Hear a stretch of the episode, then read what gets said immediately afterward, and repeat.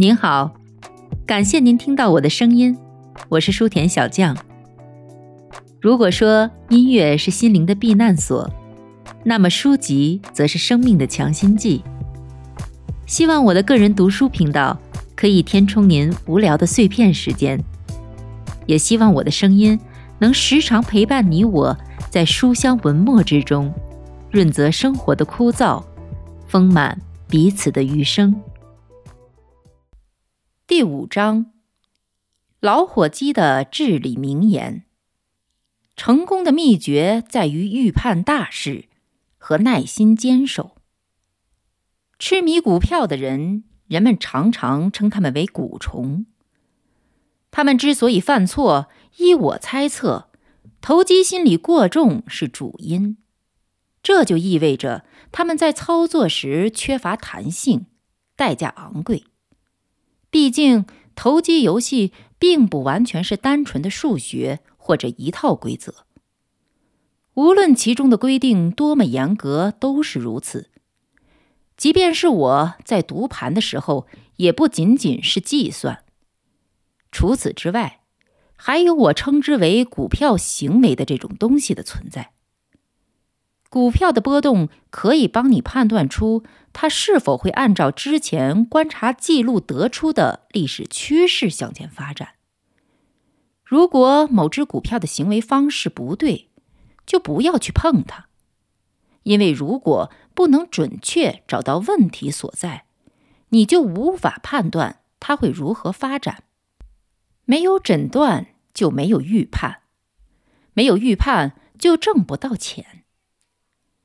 观察股票行为、研究股票表现，是一门很古老的学问。当我第一次来到纽约时，在一家证券经纪公司，一个法国人经常谈论他绘制的图标。因为公司里的人都比较和善，所以最初我以为他只不过是公司照顾的一位闲人。随后，我了解到他的意见非常有说服力，令人印象深刻。他说：“唯一不会也不可能撒谎的东西就是数学。根据自己的走势图，他可以预测出市场的发展方向。此外，举个例子，通过分析走势，他可以解释。”为什么在著名的对爱奇逊优先股的多头炒作中，基恩的做法是正确的，而在之后合伙操纵太平洋铁路股票时，他为何犯了错误？在不同的时期，专业交易人士前赴后继的尝试这位法国人的方法，但随后却又回到不科学的老路上去谋生。据他们说。凭运气式的方法操作起来非常简便。我听说那位法国人说过，基恩承认图表法正确率为百分百，但又认为这种方法在活跃市场中实际操作起来过于缓慢。后来有一家公司保存有股价日线图表，在上面每只股票几个月内的表现一目了然。通过比较个股和大盘的走势，记住某些运行规律，客户就可以判断出他们根据不可靠的内幕消息买入的股票是否确实可能上涨。他们把图标作为一种补充性的信息来源。如今，在很多经纪公司那里都可以找到这种交易图表，它们都是由专门的统计机构制作出来的成品。不但包括股票，还包括各种期货商品的行情。在我看来，图表对那些能够读懂它们的人非常有用，或者说是对那些能够理解图表内容的人帮助很大。然而，一般人解读图表时更容易深陷其中，无法自拔。认定波峰和波谷。主要和次要运动都是股票投机的全部内容。如果将自己的信心建立在这种局限的认知之上，他注定会走向破产。有这么一位能力极强的人，他曾经是一家著名证券交易所会员经纪公司的合伙人，也是一位训练有素的数学家。他毕业于一所著名的技术学校，通过非常认真细致的研究诸多价格行为、股票市场、债券、谷物、棉花、货币等，回溯多年前的历史数据。探究市场相关性和周期性变化，总之，收集所有可以找到的资料。他设计了一系列图表，并多年来在自己的股票交易中使用这些图表。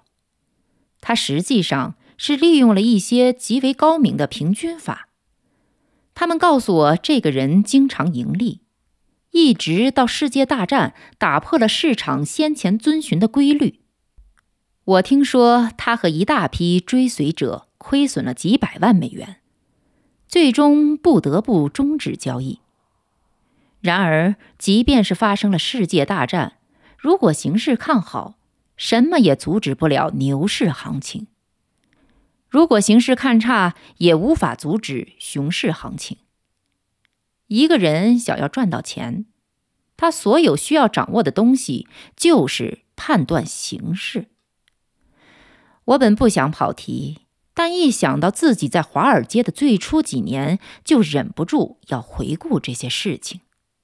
现在我懂了当时不明白的事情，清楚了自己无知所犯下的错误。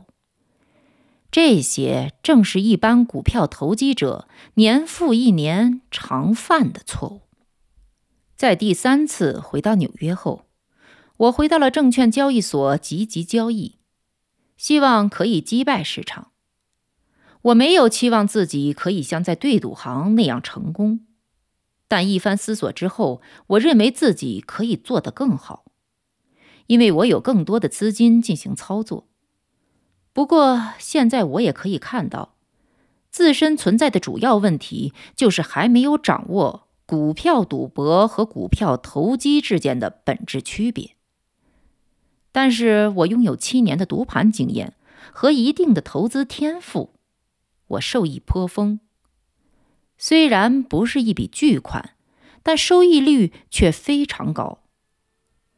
还是和以前一样，我有输有赢，但总体上还是赚钱。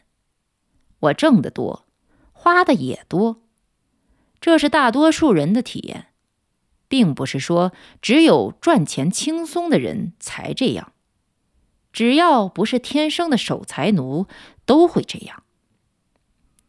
每天从上午十点到下午三点，我全身心的投入到击败股市的游戏之中。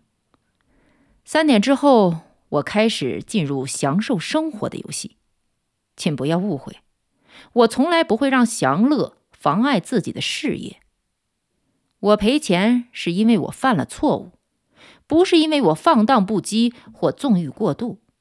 我从来不会因为精神涣散或者喝酒喝到四肢麻木而破坏自己的游戏。我无法承受任何影响我身体和精神健康的东西，即便是现在，我也通常是晚上十点钟就上床睡觉。年轻时候，我从来不熬夜。因为没有充足的睡眠，我就不能正常工作。总体上，我赚多亏少，所以我认为没有必要剥夺自己享受美好事物的权利。市场就在那里，源源不断的供给着这些东西。通过用专业而不失理性的态度对待自己赖以为生的工作，我逐渐获得了自信。我在操作中所做的第一个改变就是时间。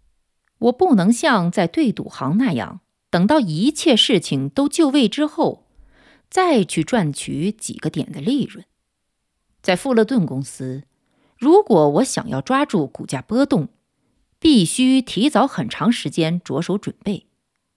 换句话说，我必须研究将会发生的事情，预测股价的波动。这听起来没有什么不凡之处，但你知道我的意思。对我而言，至关重要的是改变了对于游戏的态度。通过市场的点滴之间，我学到了赌股价波动和预测必然的行情涨跌之间，赌博和投机之间有着天壤之别。我必须花远超一个小时的时间去研究市场行情。这是我在世界上最大的对赌行中学不到的东西。我让自己去关注产业报告、铁路盈利以及金融和商业统计数据。当然，我喜欢大额交易，因为他们把我称为少年作手。也喜欢去研究股价波动。对于任何能帮助我。更加明智交易的事情，我都会不厌其烦的去学习。在我可以解决一个问题之前，我必须告诉自己，这个问题究竟是什么。当我认为已经找到解决方法时，我必须证明自己的做法是正确的。我知道，只有一种方法可以证明这一点，那就是。用我的钱去证明。现在看来，我进步缓慢。鉴于我总体上还是在盈利的，所以我认为已经尽我所能去快速的学习了。如果我赔钱的时候更多一些，或许会激发我去更加持续不断的学习。我肯定可以更快的从中发现自己更多的错误之处。然而，我不确定亏损的价值究竟有多大，因为如果赔钱太多，我就没有足够的资金去测试我对交易方法的改进。通过研究我在富勒顿公司的盈利操作，我发现，尽管我对市场的判断往往是百分百正确，但我却并没有因此挣到足够的钱。原因何在？局部的胜利和失败一样，可以让你从中收获很多。比如，从牛市刚一开始时，我就看多，而且通过买进股票支持自己的观点。与我的预测一样，行情开始上涨。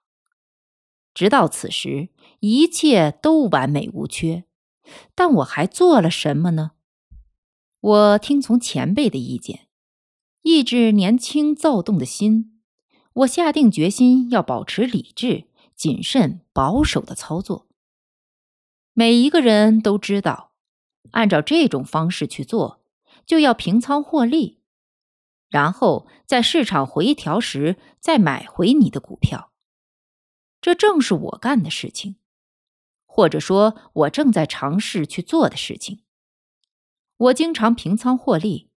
等待永远也不会发生的市场回调，我眼睁睁的看着自己的股票飞涨了十个点，而我却只能坐在那里，将四个点的利润稳妥的收入囊中。人们说落袋为安永远不会让你变穷，是的，的确不会。但是在牛市中，仅凭四个点的利润，你也挣不到大钱。在应该挣两万美元的时候，我挣了两千美元，这就是我保守操作的代价。当我发现自己是捡了芝麻丢了西瓜的时候，我还发现了另外一件事情，那就是股民们根据自己经验的多少，也分为不同等级。每一个人，包括我，都知道。菜鸟们一无所知，但是下一个等级或者说第二级别的股民们自认为已经懂了很多，而且让别人也认为他们懂很多。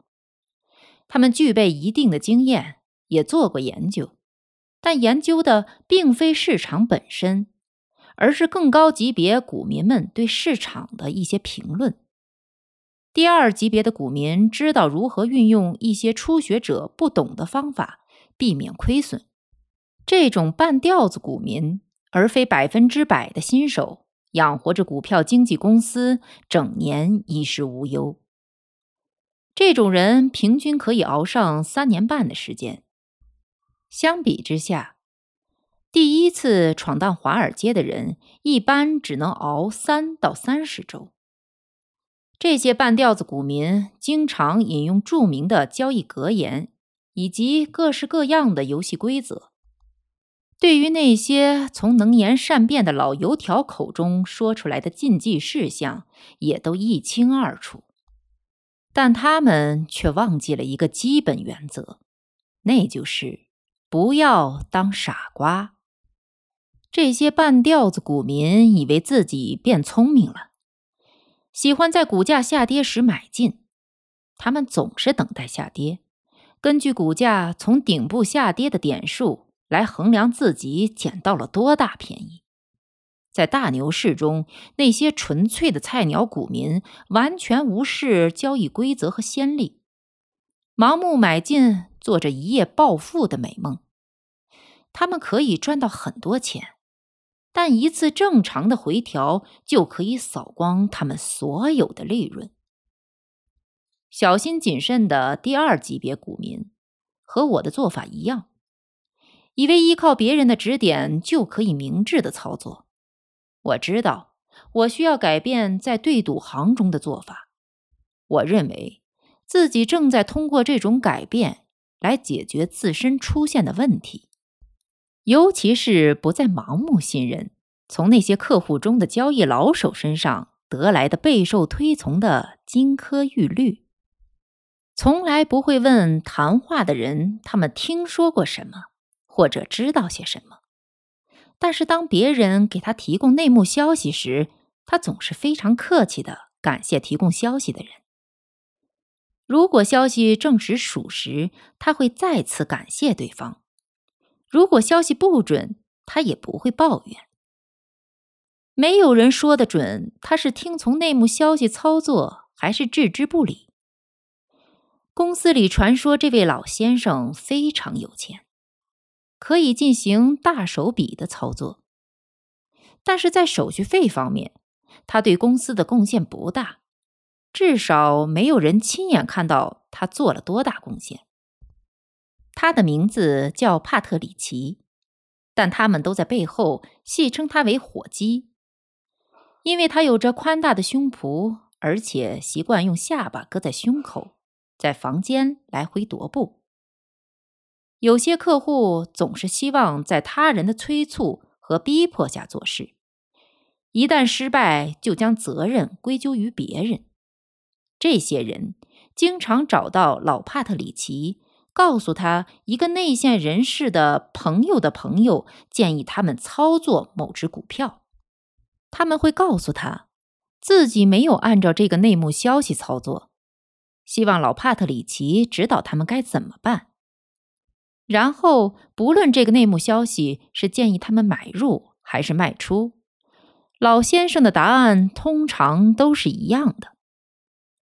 客户会讲完自己的困惑。然后问他：“你认为我该如何去做？”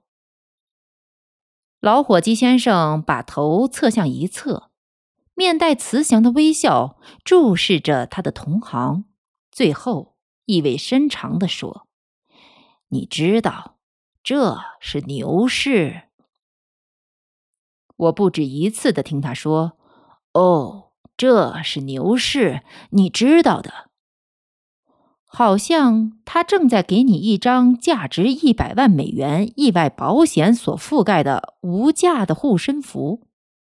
当然，我也没有听懂他这句话的含义。一天，一个叫做埃尔莫哈伍德的家伙冲进了公司，写下了一张交易单交给营业员，然后他冲到帕特里奇先生身边，而这时。帕特里奇先生正在恭敬地听约翰·范宁讲故事，说他无意间听说基恩给他的一位经纪公司下单，但约翰跟进只买了一百股，赚了区区三个点。当然，在约翰卖出之后，这只股票三天之内就上涨了二十三个点。这至少是约翰第四次给他讲述这个悲惨的故事。但是老伙计先生一直保持着同情的微笑。好像是第一次听到这个故事一样。埃尔默找到这位老先生，连一句道歉都没有，就直接打断了约翰·范宁。他对老伙计说：“帕特里奇先生，我刚刚卖掉了手上的克莱美汽车。我的人说，市场肯定会有一次回调，到时我可以用更便宜的价格买回来。所以你最好也这样做。我的意思是说，如果你现在手头上还有这只股票的话。”埃尔默疑惑地看着这个人。他刚刚透露给了他可以买进的最新内幕消息。这些业余的或者说免费的内幕消息传播者总认为，获得消息的人应该对自己感激不尽，尤其是在内幕消息被证实之前，更应如此。是的，哈伍德先生，我的确还持有这只股票，当然有了。老伙计先生感激地说：“埃尔默真是一个好人，能想到这个老头。现在是你平仓获利的好时机，下次下跌时你可以再买回来。”埃尔默说着，就像是给这个老人开出了一张存款单一样。由于没有从受益者脸上看到热情洋溢的感激之情。埃尔默接着说：“我刚刚把手头所有的股票都卖了。”从他的言谈举止中，保守估计他卖出了一万股。但帕特里奇先生遗憾地摇着脑袋，轻声说：“不，不，我不能那样做。”什么意思？埃尔默大声叫道：“我就是不能那样做。”帕特里奇先生说：“他一副非常为难的样子。我不是已经给你透露买入的消息了吗？你确实这么做了，哈伍德先生，我非常感激。我，先生，但是，停住，听我说，那只股票是不是十之内上涨了七个点？是不是？”的确如此，我对你感激不尽，小兄弟。但是我没有想去卖掉这只股票。为什么不卖？埃尔默问。他开始出现自我怀疑的神情。大多数内幕消息的提供人士对于接受一方总是习惯于这种反应。是的，我不能卖。为什么不能？埃尔默身体往前靠得更近了。为什么？因为这是牛市啊！这位老家伙说话的样子，就像是在不紧不慢的详细解释这个事情。确实如此，埃尔默说。由于失望，他流露出愠怒的表情。我和你的看法一样。现在是牛市，但是你最好还是脱手那只股票，回调时再买回来，这样你可以降低自己的成本。小兄弟，老帕特里奇带着十分苦恼的口吻说：“小兄弟，如果我现在卖掉这只股票，我就会失去我的仓位，然后我该怎么办呢？”埃尔默·哈伍德摊开双手，摇着头走到我身边，希望得到我的同情。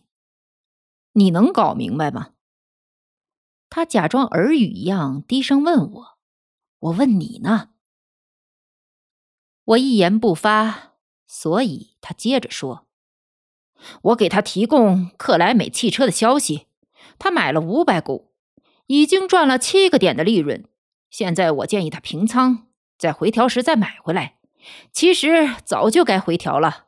我告诉他时，他是怎么说的？他说：“如果他卖掉这只股票，就会无事可做。”你明白他在说什么吗？对不起，哈伍德先生，我没有说过我会无事可做。老家伙插话说道：“我说我会丢掉自己的仓位。当你到我这个年龄的时候，经历过多次股市的繁荣恐慌，你就会明白，任何人都无法承受丢掉仓位的代价。就是约翰·戴维森·克洛菲勒也承受不起。先生，我希望这只股票回调，这样。”你就可以用很低的价格重新买回，但我只能根据自己多年的经验来进行操作。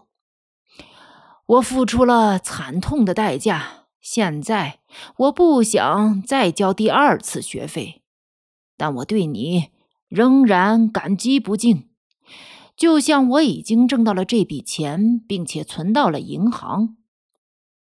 这是牛市，你懂的。然后他就走开了，留下了一脸茫然的埃尔默。当我开始思考为什么自己对市场走势判断准确，却没有赚到应当赚到的足够多的钱时，我开始明白帕特里奇先生话中的深刻含义。越研究，我就越明白这位老人是多么睿智。显然，在他年轻时候，因为同样的缺点遭受过巨大的损失。现在，他已经知道了自己人性的缺点。经验告诉他，诱惑难以抗拒，却总是代价昂贵，所以他不会让自己去陷入这种诱惑。我也曾经付出过同样的代价。我认为，当我最终理解了老帕特里奇先生的谆谆告诫，这是自我教育的一大进步。他不断告诉其他客户：“哦，你知道，这是牛市。”他其实是想告诉他们，赚大钱不能靠个股的波动，而要靠大盘走势；不能靠解读盘面。而要靠预判整个市场和市场趋势。在这里，请允许我说一件事儿：在华尔街经过多年历练，赚过几百万美元，也赔过几百万美元。我想告诉你的是，我能挣到大钱，从来不是因为我的思考，而是因为我的坚守。你明白吗？是我持之以恒的坚守。对市场判断正确不足为奇，在牛市中，你总可以找到从一开始就做多的人；在熊市市场中，也会找到从一开始就做空的人。我认识很多人，他们总能在恰当的时间做出准确无误的判断，在可以实现利润最大化的价位开始买入或卖出股票。他们的经历和我完全一样。也就是说，他们也没有因此真正挣到多少钱。既能正确判断市场走势，又能坚守操作准则的人少之又少。我发现这是最难学到的事情之一。然而，一个股票作手只有在掌握了这一点之后，他才能挣到大钱。当一个人掌握了交易秘诀之后，挣几百万美元比无知蒙昧时挣几百美元还要容易。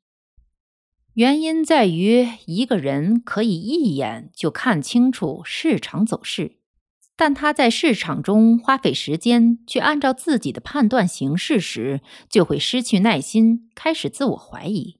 这就是在华尔街有如此之多的人，他们根本不属于傻瓜。甚至连第三层级的傻瓜都不是，却仍然在赔钱的原因，不是市场击败了他们，是他们自己击败了自己。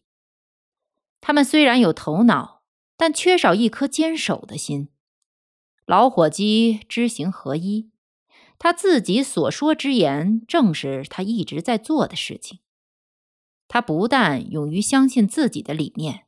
而且深刻领会并耐心地坚守着自己的信念。我的致命伤就在于无视市场大势，绞尽脑汁的快进快出。没有人可以抓住所有的波动。在牛市，你要做的就是在自己认为牛市走到终点之前，一直买入和持有。要做到这一点，你必须研究大盘，而不是靠小道消息或者影响个股的特殊因素。然后，你要忘掉手上所有的股票，忘记才能真正做到耐心的等待，直到你看到或者你更喜欢的说法是。你认为自己看到了市场反转，即市场大势开始完全转向时为止。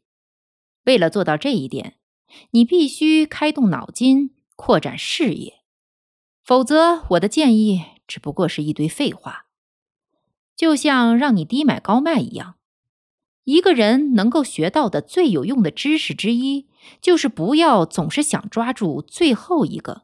或者第一个零点一二五美元，这两个美元是世界上最昂贵的东西。他们让炒股者付出的代价可谓是成千上百万美元，足可以修建一条横贯美洲大陆的水泥高速公路。我开始不再那么盲目的进行交易，之后自己研究在富勒顿公司的操作经验时。我注意到另外一件事情，那就是在交易初期，我很少亏损，这自然而然的让我开始做大额交易。我对自己的判断非常自信，但有时也会被别人的建议，甚至自己的急躁所破坏。一个人对自己的判断缺乏信心，他就无法在这个游戏中走得太远。这就是我学到的所有东西，既研究大势走势，保持合适的市场位置和坚持不懈。现在我可以不为急躁所影响，耐心的等待市场出现下调时毫不动摇，知道这只是暂时的。我曾经做空十万股股票，并且预见到大的反弹即将到来。我预料到，而且是正确的预料到这种反弹，正如我的预感一样，必然会出现，而且对我有利，可以让我的账面利润增加一百万美元。我从容不迫，看着一半的账面利润被吞噬，丝毫不考虑先回补，然后在反弹的时候再放空。我知道，如果这样做，我就会失去自己的位置。而如果保持位置，就可以挣到一大笔钱。但唯有大波动，才能让你挣到大钱。如果问我为什么这么慢才学到这些知识，那是因为我是从自己的错误中学习，在犯错和认识错误之间有一段时间间隔，从认识错误再到准确的改正错误。还要花费更长的时间。不过与此同时，我过得相当舒适。由于自己年轻，所以虽然花费的时间较多，但可以通过其他方式予以补救。我的大部分盈利中有一部分仍然是通过读盘赚取的，因为当时的市场特点非常适合我的操作手法。我也不再像初到纽约时那样经常亏损，或是亏损的让人心生愤怒。当你想到我曾经在不到两年之内破产了三次，就会觉得这一点根本不值得炫耀。正如我所说，破产是非常高效的教育方式。我的资金积累的并不快。因为我总是在享受生活，我不愿意剥夺像我这个年龄、有我这种品味的人想要的东西。我有自己的汽车。当我可以从市场上赚到钱的时候，我不认为有任何理由去节衣缩食。股市只是在星期日和假日休市，它本来就应该这样。每当我发现亏损的理由，或是发生另一个错误的原因和情形，我就会记得在资产清单上加上一个全新的禁忌事项：让资产增值的最好方法是不要节省生活的花销。当然，我有一些非常有趣儿的经历，也有一些不那么有趣的经历。如果要我细细说来，恐怕会没完没了了。实际上，我不费吹灰之力就能记住的琐事，是那些对我的交易确实有用的事情，是可以提升自我认知、增加我对投机游戏知识储备的东西。